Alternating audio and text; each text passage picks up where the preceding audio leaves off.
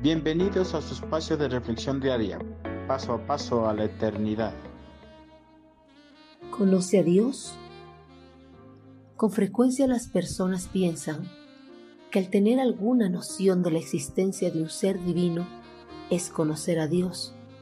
Por eso cuando se les pregunta en las calles, la mayoría de las personas a viva voz afirman que conocen a Dios.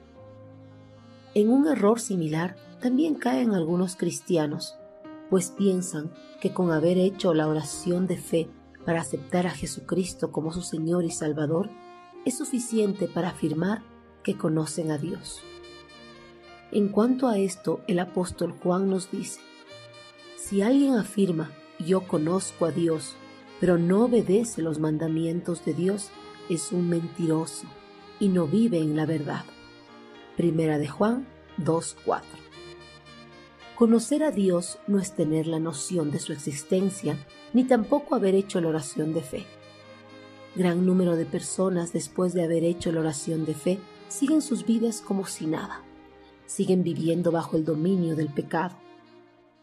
Las personas que hacen la oración de fe y no tienen cambios en su vida, ¿será que realmente conocen a Dios? El conocimiento verdadero de Dios produce un cambio radical en la forma de vivir de las personas. Ellas ya no viven bajo el dominio del pecado, mas viven bajo la voluntad de Dios. El conocimiento de Dios es siempre conocido y evidenciado por palabras y obras de obediencia a la voluntad de Dios. La persona que conoce a Dios no se conforma con el cristianismo teórico, sino con el cristianismo práctico, viviente y visible. Por eso siempre lleva una vida que honra y glorifica al Señor. Una persona que afirma conocer a Dios y no lo honra ni lo glorifica con su vida, esa persona es mentirosa y no vive en la verdad, porque el conocimiento verdadero de Dios siempre produce obediencia y cumplimiento a su bendita palabra.